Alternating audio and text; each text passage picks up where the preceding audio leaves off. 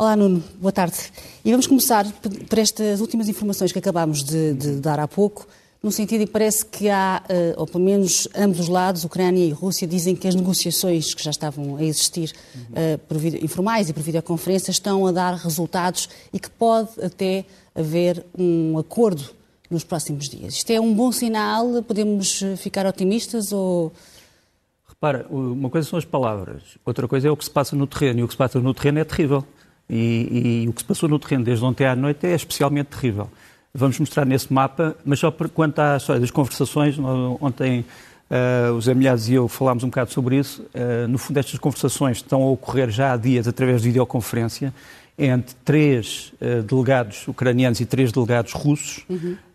Uh, os ucranianos dizem que os russos nessas videoconferências não fazem ultimatos, limitam-se a ouvir. Os ucranianos explicam qual é a situação no terreno e, e, dizem o que é que querem. O que querem é que as tropas russas saiam da Ucrânia uh, e eles dizem que realmente os russos têm tomado notas e que não têm feito... E será, será isso que os... Portanto, é só, é, só, é só essa informação que temos neste momento. Deixa-me só passar aqui no instante a, a, este mapa, só para as pessoas tentarem perceber em que estado é que estamos hoje. Um, temos ali o mapa da Ucrânia. Uh, os quadriláteros são essencialmente as zonas de ocupação permanente das tropas russas. Portanto, como vês, é essencialmente a zona sul, ao pé do mar de Azov e do Mar Negro, uhum. uh, a zona de Donetsk e Luhansk, a zona uh, a norte de Kharkiv, Uh, e, uh, obviamente, a zona a norte de Kiev. Depois, os círculos são as cidades que neste momento estão ou cercadas ou quase cercadas. Uhum. E as estrelas são essencialmente os grandes combates que se verificaram nas últimas 72 horas e aquele que preocupa mais as pessoas neste momento, que foi ali se olharem para a esquerda do ecrã, Yavoriv. Yavoriv é um centro de treino de forças de manutenção da paz. Muito, muito a, Ucrânia, Polónia, a Ucrânia, a Ucrânia tem a Ucrânia tem trazido para nas últimas 48 horas para o seu território uma série de tropas de manutenção da paz que tinha, por exemplo, na República Centro-Africana, que tinha no Congo, que tinha noutros países, trouxe também helicópteros e parte desse pessoal estava ali em Yavoriv. Em Yavoriv há também pessoal da NATO, pessoas da ONU, eh, pessoas ligadas a tarefas de manutenção de paz. Eh, eu não sei se nós podemos também mostrar eh, aqui um, um mapa, digamos assim, de uma vista aérea da base que foi atacada, que é a base, como estavas a dizer, muito próxima da Polónia. Eh, é uma base que tem um centro de treino, um centro de conferências, depois tem uma pista, digamos assim, de combate, eh, tem alguns bunkers. Eh, sabemos que neste momento as indicações que temos é que alguns dos mísseis que atacaram esta base foram interceptados, mísseis de cruzeiro, sobretudo um tipo chamado Calibre, que tem algumas centenas de, de quilómetros de, de, de, alcance.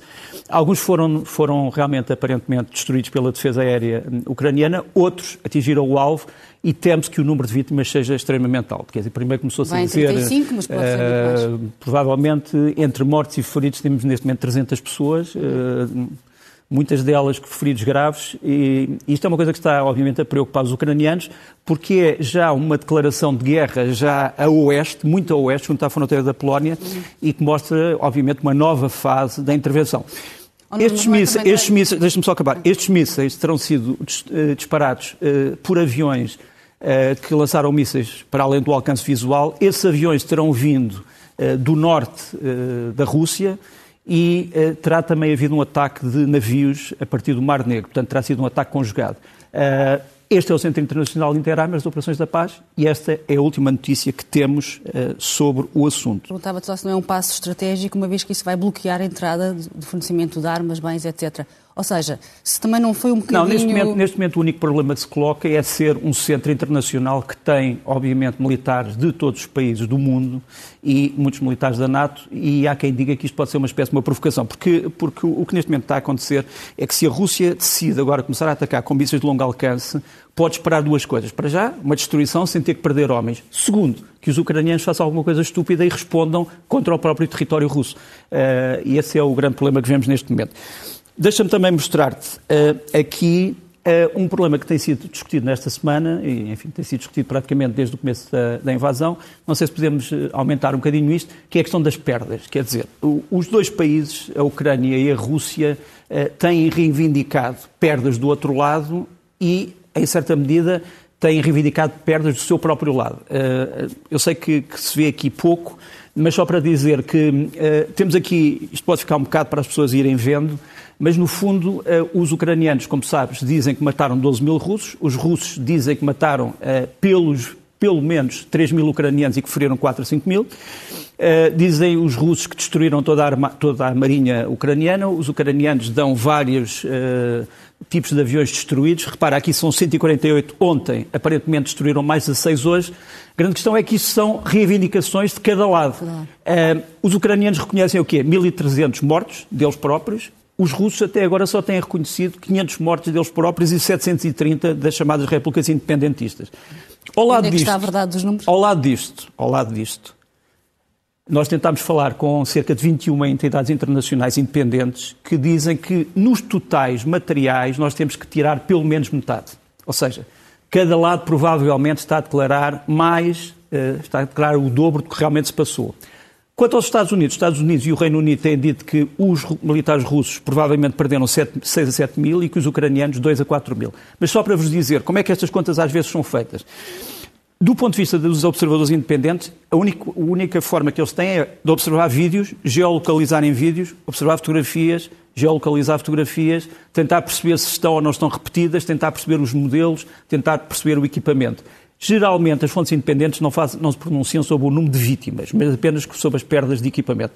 E, portanto, é um, é um jogo difícil, uh, mas é um jogo em que estamos envolvidos neste momento. Uhum. Quanto ao número de homens envolvidos, aquilo que nós sabemos é que quer a Rússia, quer a Ucrânia devem ter, neste momento, em território ucraniano, cerca de 400 mil homens, divididos em 200 mil para a Ucrânia e cerca de 200 mil para, para a Rússia.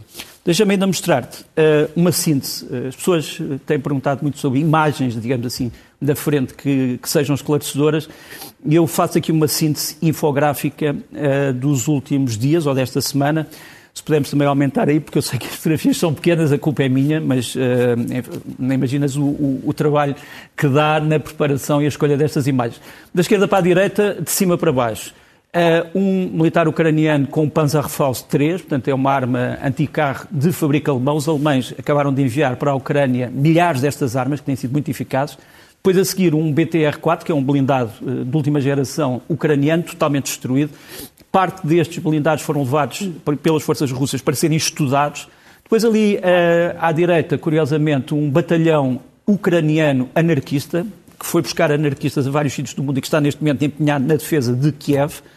Mais embaixo, uh, um militar russo a patrulhar num blindado a central nuclear de Zaporizhia, Ener Dogar.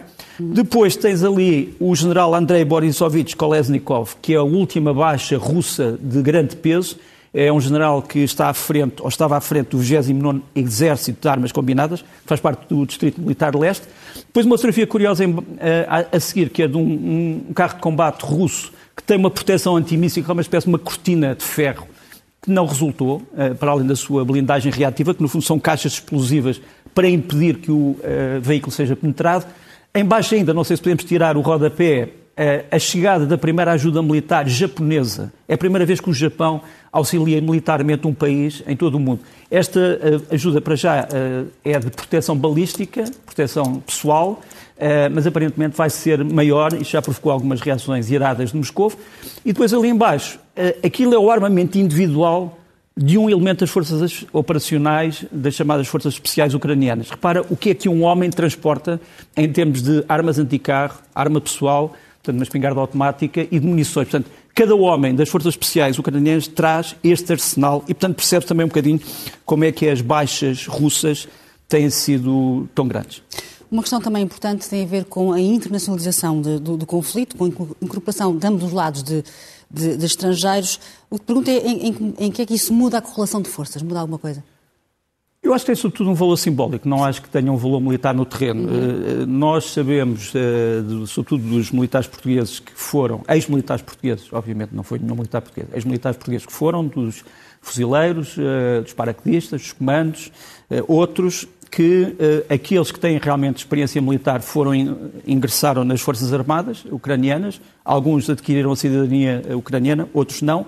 outros ingressaram na chamada Guarda Nacional e outros nos destacamentos de defesa territorial. Eh, aqueles que não têm experiência militar vão para os destacamentos de defesa territorial, mas aí há uma grande confusão.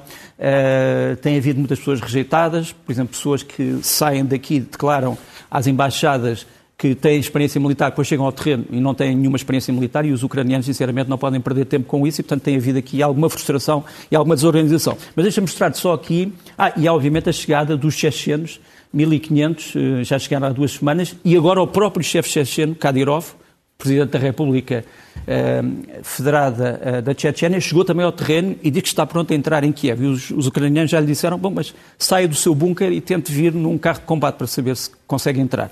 Mas estamos neste duelo. Deixa-me mostrar algumas fotografias uhum. das, das, chamadas brigadas, uh, curiosas também para as pessoas uh, perceberem como realmente essa internacionalização que referiste está neste momento a expandir-se.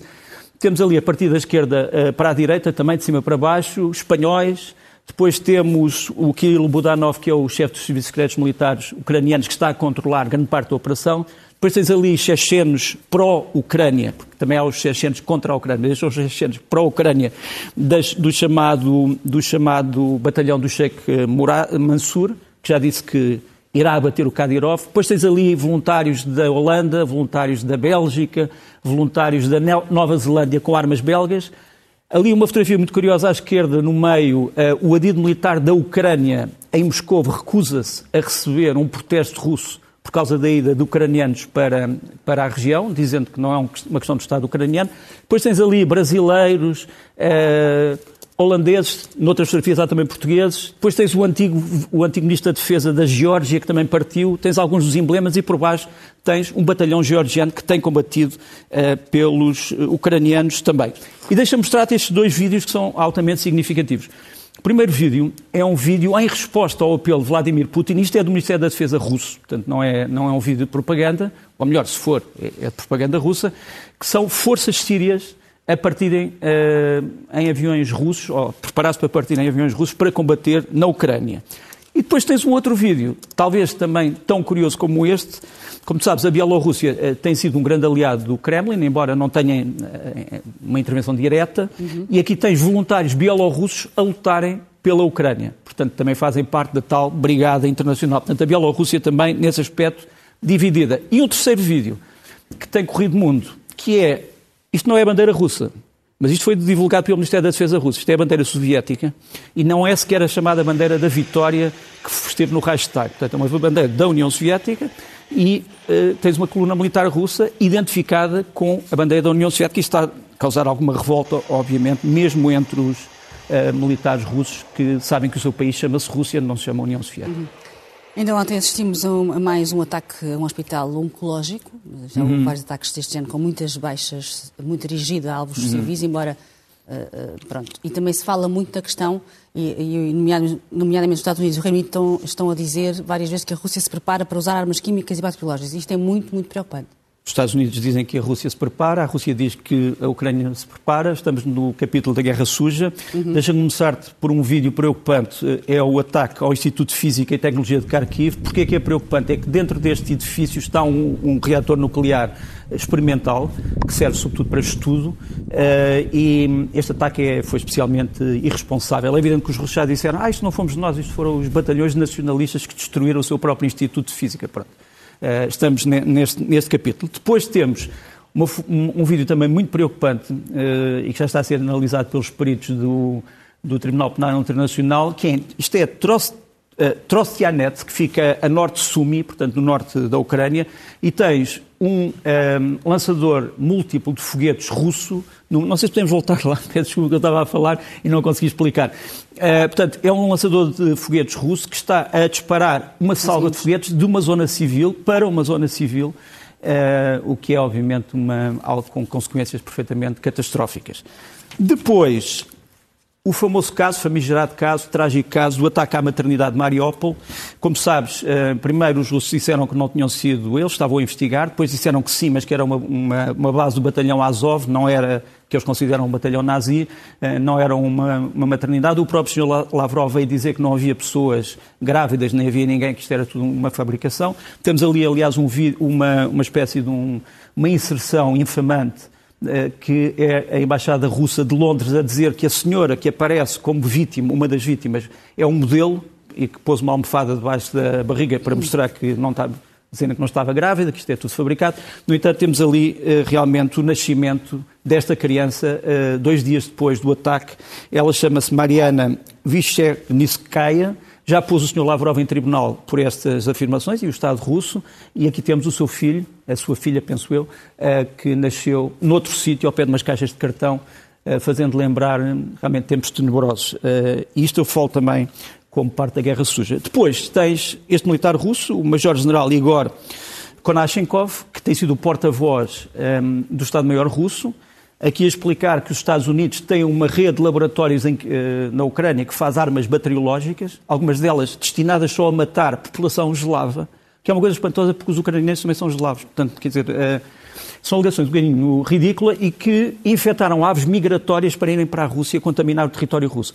Nós temos aqui embaixo o, parte dos documentos eh, destes laboratórios, são laboratórios de farmácia e de estudo veterinário e também de estudo de pragas e, e os documentos são públicos. Uh, portanto, enfim, esta guerra suja, esperávamos que dentro de tudo que é a sujidade da guerra, que não tivéssemos que acumular mais lixo uh, como este. Muito bem. Dizias há pouco que a Ucrânia apresentou, aliás, estamos a falar da questão dos tribunais e, de facto, a Ucrânia já apresentou uh, queixa de crimes de guerra em dois tribunais. Exatamente.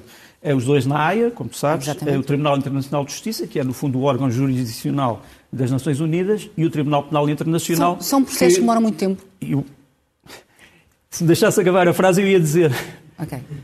Muito bem.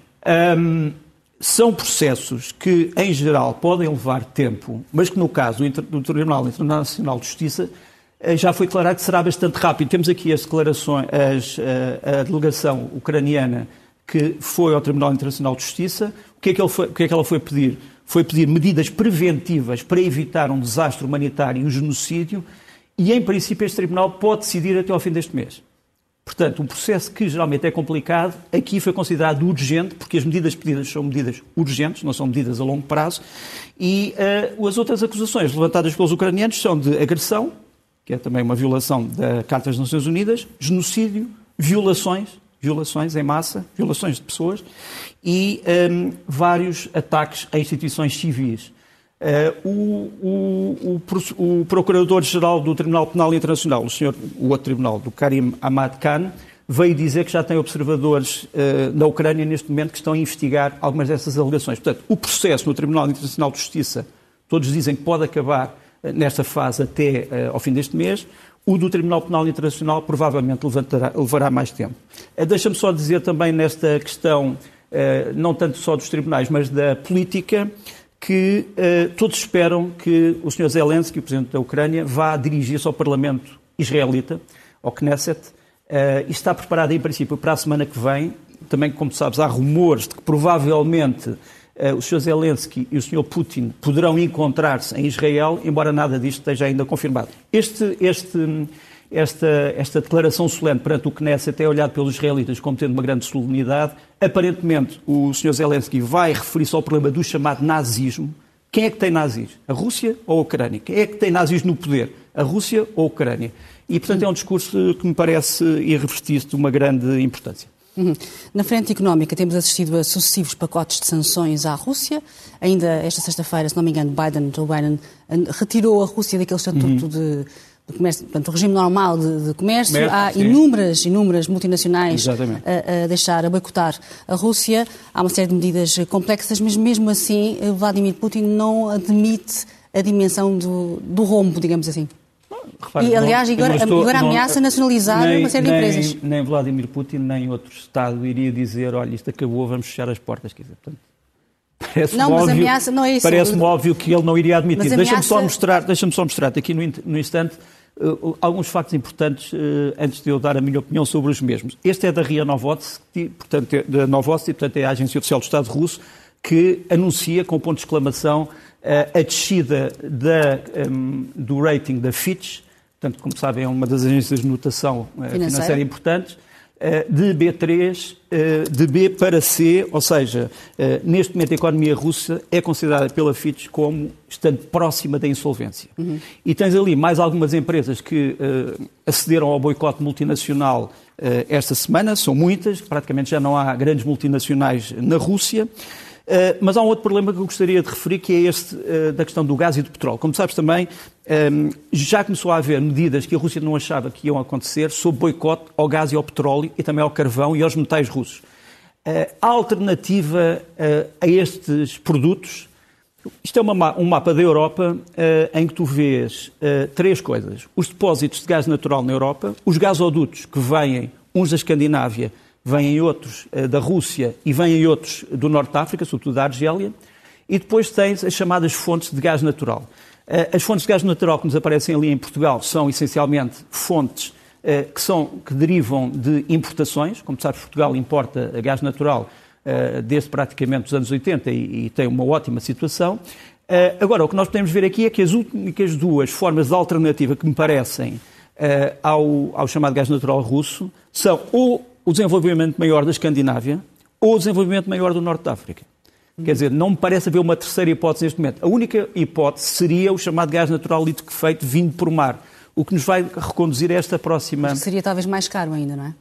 Mas a questão é que uh, uh, um, o preço do gás natural liquefeito, obviamente, que é mais caro ou mais barato, consoante uma série de fatores, entre eles a procura, claro. entre eles uh, os custos de produção, entre eles os, os custos de transporte. Portanto, como todas as pessoas que estudam economia política sabem, eh, é possível negociar preços. Agora, o que, o que nós temos aqui eh, parece-me importante é a dependência, neste momento, da União Europeia do gás russo. Tens ali os vários países da União Europeia, tens a azul uh, escuro aqui, a, a, parte da fatia da energia que depende do gás natural russo, depois tens preto, aquele que depende de gás natural de outras origens, e depois a cinzento, outros tipos de energia. Uhum. E, portanto, tu vês, por exemplo, um dos países uh, europeus mais dependente do gás russo é, sem dúvida, a Hungria, que se tem oposto a sanções uh, ao gás russo porque diz que tem que governar o seu próprio país. Ali, muito em pequenino, tens uh, as possibilidades de alteração. Portanto, a laranja, o gás natural liquefeito, e a preto outros gasodutos que não venham da Rússia. Até agora, como vês ali naquela, naquela bolinha, temos tido muito pouco consumo de gás natural liquefeito na Europa, mas isso vai mudar. Vai mudar na França, vai mudar em é? Portugal, como dissemos aqui em primeira mão, vai mudar em Espanha, vai mudar em França e vai mudar na Alemanha, sobretudo. Sobretudo. É mais uma das mais E, portanto, a, a, a Rússia fez um, teve um pequeno problema, é que se calhar destapou uma nova ordem de fornecimento de produtos energéticos à Europa que pode isolar a Rússia durante muito tempo. Nós podemos dizer, ah, mas a Rússia pode aliar-se a outros países. Não, mas, é, mas, é, mas, quem é que vai, mas quem é que vai negociar o preço?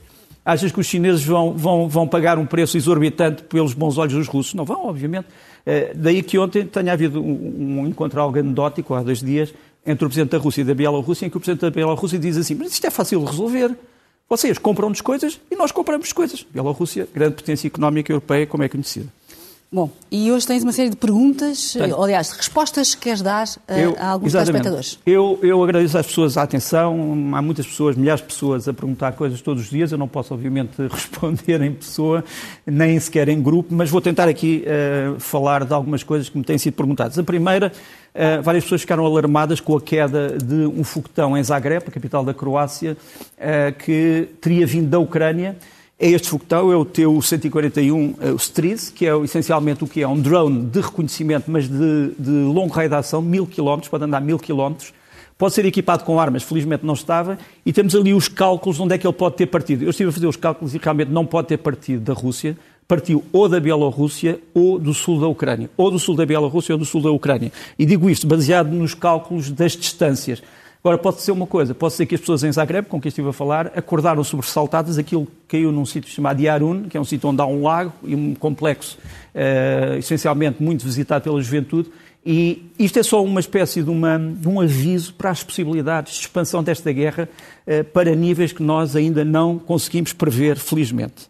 Depois, queria-te mostrar outra pergunta que me foi perguntada. Será que, será que é verdade que a, a Ucrânia afundou mesmo navios russos?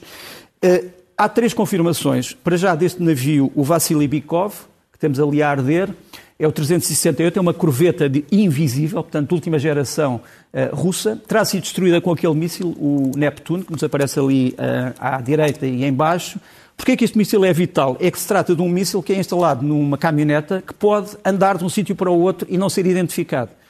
E, e temos ali em baixo dois, uh, ou melhor, um mas os ucranianos dizem que uh, destruíram dois, dois navios de uh, desembarque rápido, chamados Raptors, uh, que os ucranianos dizem também ter destruído. Portanto, é verdade que a marinha ucraniana afirma ter destruído quer aquela corveta, quer os dois Raptors que aqui temos. Terceira pergunta que me é feita é sobre isto. Isto é o aeroporto de Kherson. Kherson é uma cidade ocupada neste momento pela Rússia, como tu sabes. Uhum. O aeroporto de Kherson teria sido atacado por fuzileiros uh, ucranianos que teriam destruído todos os helicópteros russos que estavam aqui pousados. Nós temos realmente ali uma imagem de sítios onde os helicópteros estavam, não eram 30, eram 40 e tal, e não temos nenhuma confirmação que os ucranianos tenham feito esta operação especial. Mas, na noite em que eles dizem que fizeram essa operação, temos este vídeo e realmente o vídeo pode corresponder à destruição de muitos helicópteros e de muito material. Isto é um vídeo do tal aeroporto. Uh, uh, os ucranianos dizem que infiltraram um grupo de operações especiais que depois que sabotou os helicópteros. Uh, portanto, o que nós temos, que podemos mostrar, é isto. Parece uma explosão demasiado grande para ser apenas um pequeno alvo.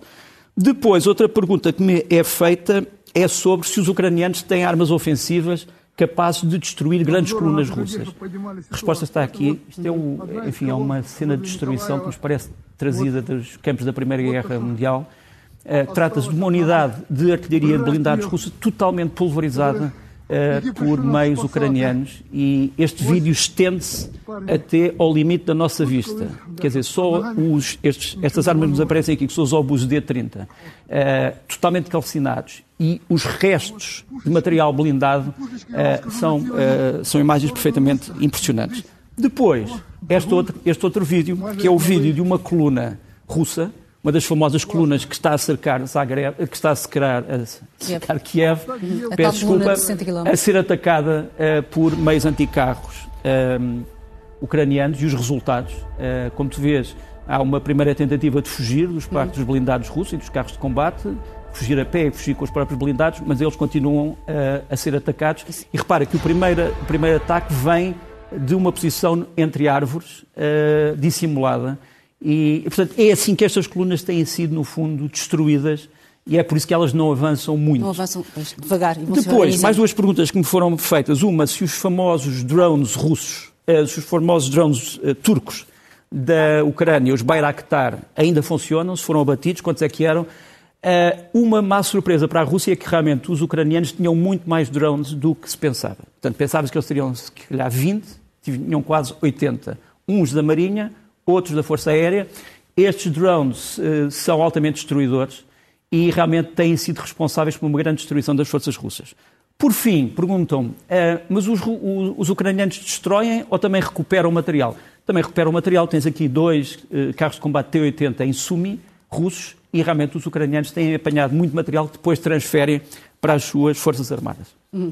E vamos agora às imagens que marcaram esta semana. Mesmo Olha, muito, rápida, muito rapidamente, temos aqui uh, imagens de artistas, uh, ou melhor, de, de, obras de arte, ou de pinturas, ou de expressões artísticas que têm a ver com a guerra. Isto chega-nos de Paris, de Londres, de Gdansk, de Riga. Uh, não sei se temos esta, se temos esta imagem. São essencialmente murais tentando mostrar vários tipos de.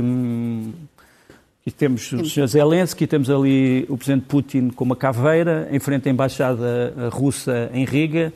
Uh, temos ali uma tentativa de transformar a bandeira russa apagando a parte vermelha do sangue.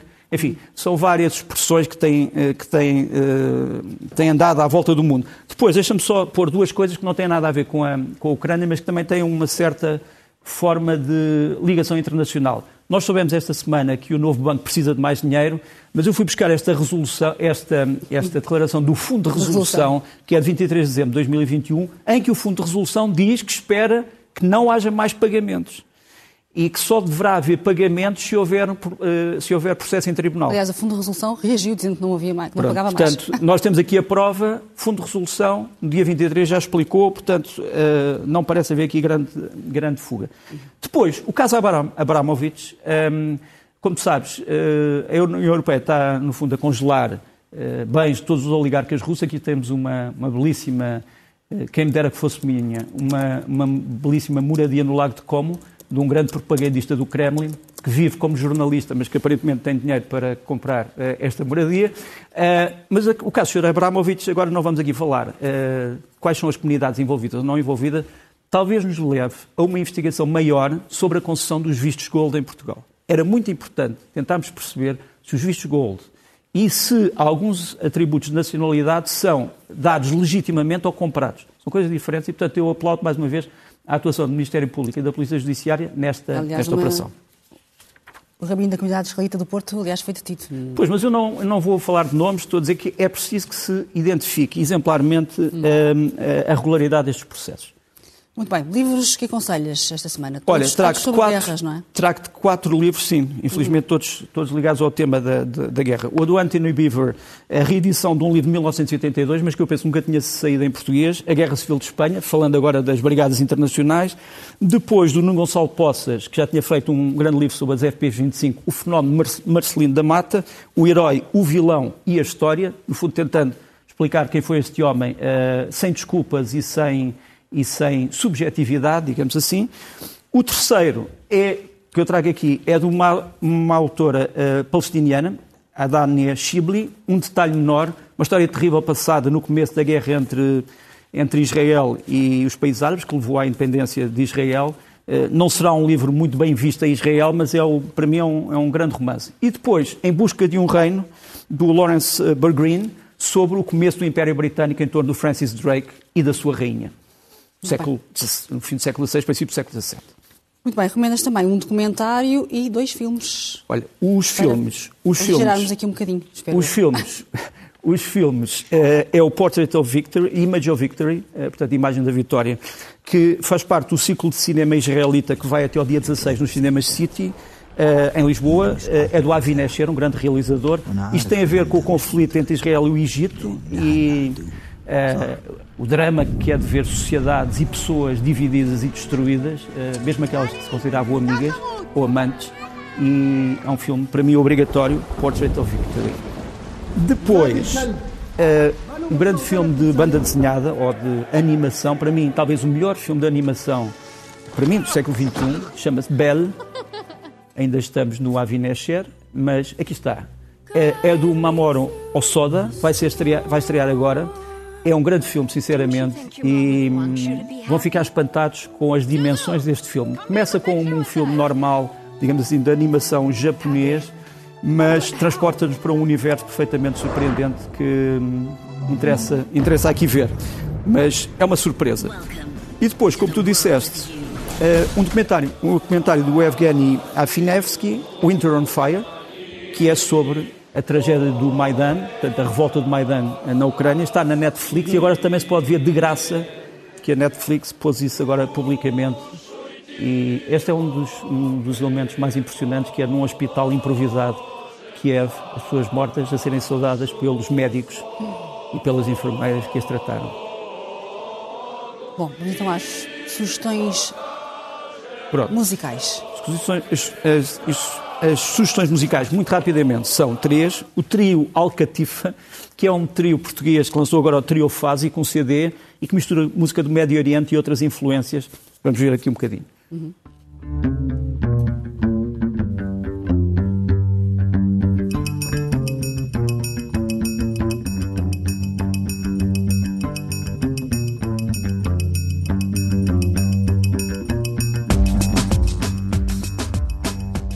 depois temos a Inês Vaz, Aí está. com a Timeless Suite, é uma das grandes acordeonistas portuguesas e aqui toca um bocadinho eh, de uma música do Egberto Gismonti, um grande compositor e, e- e guitarrista brasileiro.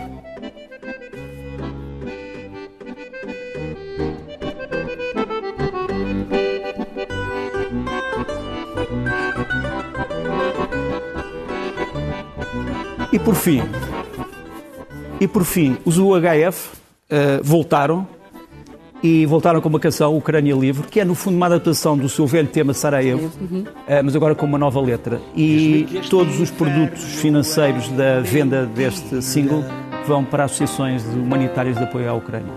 A velha ordem quer regressar.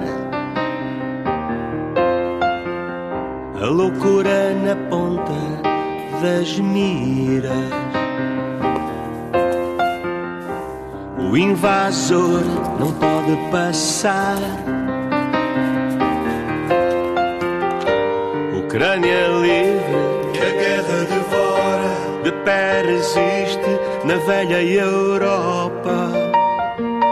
Ucrânia livre, E é com, e é com o Jesus HF que fechamos este Leste Oeste Nuno. Até. Obrigada e bom domingo dentro do possível. Obrigado.